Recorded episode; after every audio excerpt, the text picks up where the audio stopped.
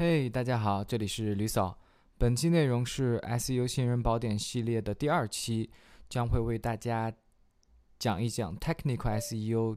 其中个人认为最重要、最关键，也是对新人比较友好的技术手段之一，也就是副文本结构。OK，我们是直接进入正题。告诉大家什么是副文本结构，为什么它会重要，以及为什么会对新人友好。也就是说，你无需代码的基础，依然可以去运用到这个技巧。首先，我们会举一个简单的场景，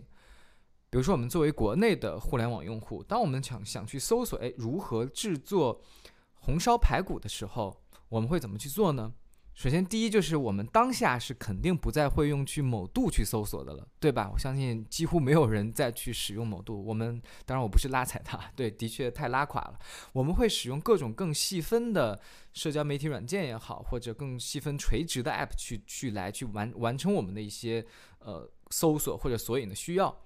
比如说，我们会去小某书，或者呃某小破站，或者是去某厨房。去直接搜索如何做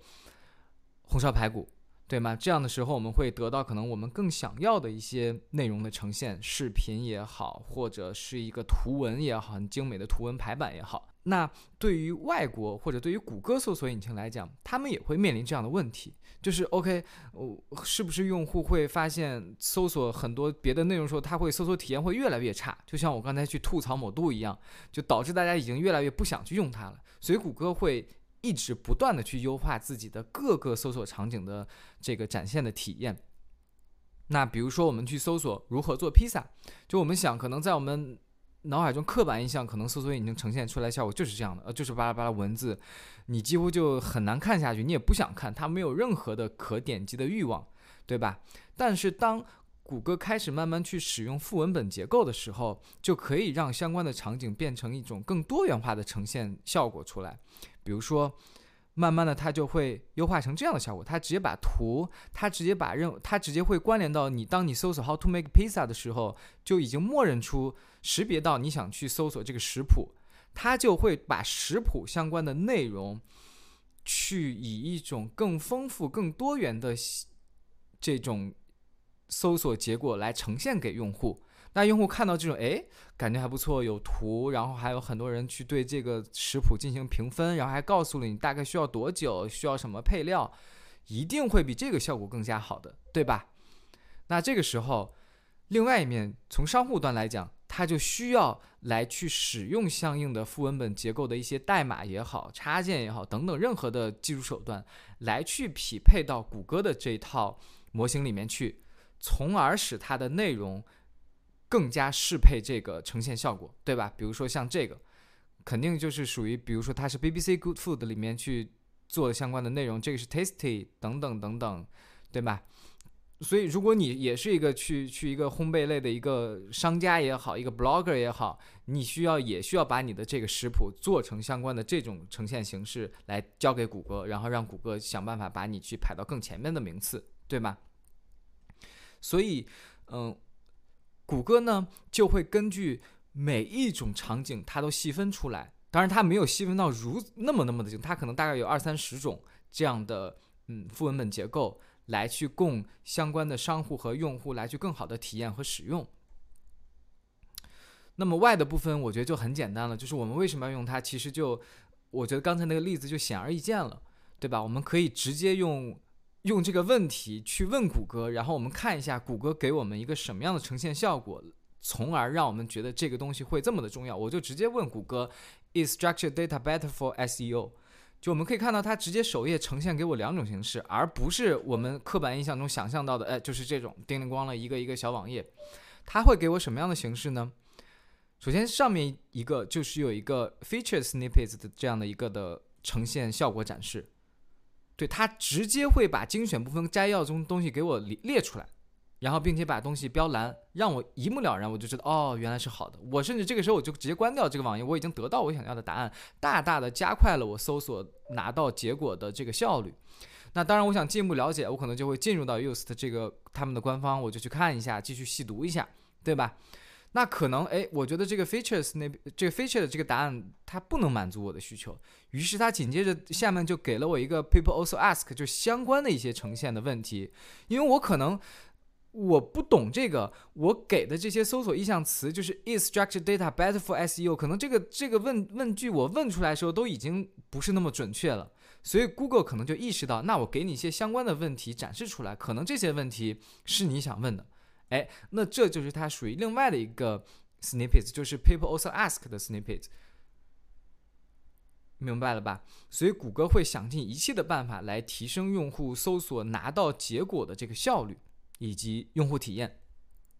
那么它的重要性就毋庸置疑了。不管你是做什么东西的，你一定是想办法去尽可能的满足它各类这种形式的嗯 restructured，然后能尽可能的展现在最前面。对吧？这样能让用户第一眼看到你，并且能让他进来去找到你的站。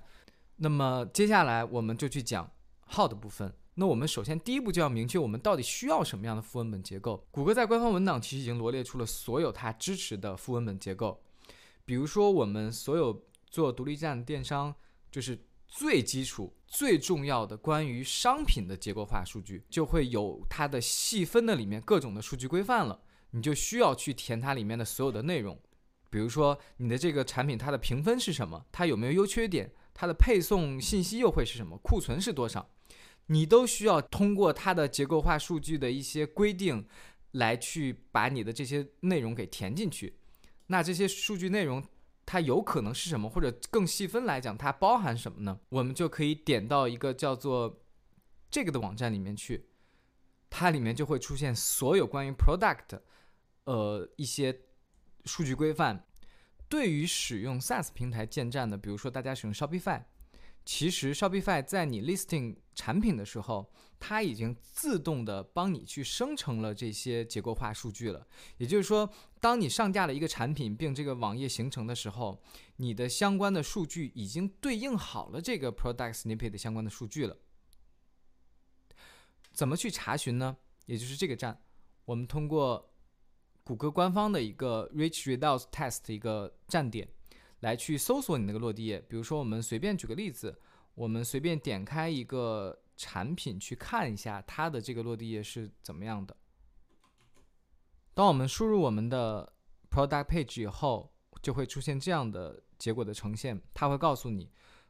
哎，我们在你的这个落地页里面识别到了两种 Structured Data，一个是 Product，一个是 Review。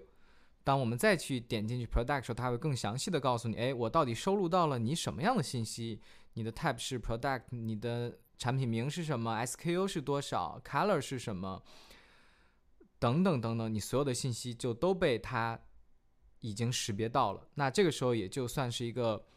成功的、正确的一个 product snippet 的一个录入。那么这样来讲的话，其实对于独立站，尤其是使用 Shopify 或者类似于 SaaS 平台建站的用户就已经很友好了，它已经自动帮你去生成这些内容了。只是说，我们还需要进行进阶的优化。我们去想有没有在 Product Snippets 里面有没有更进一步的、更多的数据可以去填充进去，从而让谷歌抓取到更多的信息，或者能让用户看到更多的信息。对吧？之前，呃，在讲 Google Merchant Center 的时候，里面也有提到类似的。而举一个最简单的例子，就是我强调过很多很多次的，就是关于 Product Review 这个。就我们可以看到，刚才这个例子其实里面也已经呈现到了。首先，它的这个 Product Review 有哪些呢？它这个呈现，就比如说，我们看一下，嗯。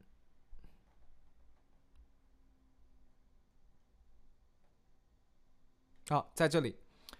叫做 average rating，就是它的产这个产品的平均的评分，我们可以看到达到了四点四分，一共有七个人，嗯，最好的评价是五分，最低的是一分，对吧？然后它甚至会有专门的，它除了会在 product snippets 里面，它还会有一个专门的叫 review snippets 里面，我们也可以点进去看一下，一样的，就是这里面其实是跟和刚才数据一样，只不过它会单独的把它列出来。所以，而所以像类似于这个 review 的这个，所以类似于这个 review 的结构化数据，其实在 Shopify 官方如果是默认的话，你就没有。对不对？因为首先你就没有评论，其次可能你你可能用了某些插件，但其实那个插件并不支持类似于 Google Rich Snippets 的这个功能，那可能你也展现不出来。所以这个就是一个 tips，就是比如说如果大家要去做 product review 的话，一定要去使用支持 Google Rich Snippets 的这个插件的功能。好吧，大家可以在它的插件的介绍里面能详细的看到。如果大家不太确定的话，也可以像我这样去搜索一下自己的落地页，看看它有没有抓取到你的这个结构化的数据。那么从呈现效果来讲，我们可以看到一个很明显的对比，对吧？这是两组，第一组我们就可以看到，这里就是呃 product review 的相关信息，它会告诉哎五星，然后 rating 五分，里面有六个评论，价格是二十四磅，然后有一个产品图。对吧？这就是一个很清晰的一个呈现，而这个就没有。你看，它只有价格，它甚至连产品图都没有，然后它也没有评价体系。那么第三步，快速讲一下，就是我们也会刚才发现，其实，在呃结构化数据里面有很多很多别的了，像 article blog posting 或者面包屑导航，包括像呃问答，或者像 how to FAQ。等等等等，其实这些内容都是可以有机会与我们整个独立站去进行关联的。比如说，我们在全站去添加上面包屑导航。那什么是面包屑导航呢？这就是它就是一个导航栏，它就会告诉你，哎，你现在看的是这个产品，但其实你的上一集你可以回去看一下 T-shirts，你可以看一下男士等等等等，每个站可能有不同的这样的自己的导航。这种导航有什么好处呢？一个是增加你的 on page 的 SEO 优化效果，也就是你可以用内链的形式来去更强化的告诉 Google 你的整个网站的网站结构，对吧？你想想，你每一个页面都会有这个面包屑导航，它就会谷歌就包括用户其实也都会明确的知道，哦，原来你卖的是这个，你这个之前是属于这个大类，你在做做这一大类的东西。包括的话，像 FAQ page，之前我的某一期里面其实也讲过，它也很重要。那再比如说，你的这个产品可能是一种比较难于使用的，有一定门槛的，那么可能你就要添加一种 how to 的这种嗯结构，来去告诉用户，哎，你买了这个产品应该怎么去装它呢？第一步怎么怎么样，第二步怎么怎么样，对吧？你可能正常你的网站的内容本身是写这个的，但如果你不去添加。这个 how to 的这个 JSON-LD 代码的话，谷歌其实还是没有办法去爬取到你的这个 structure data 的。这期内容就讲到这里，希望大家关注李嫂，专注贝哥，拜拜。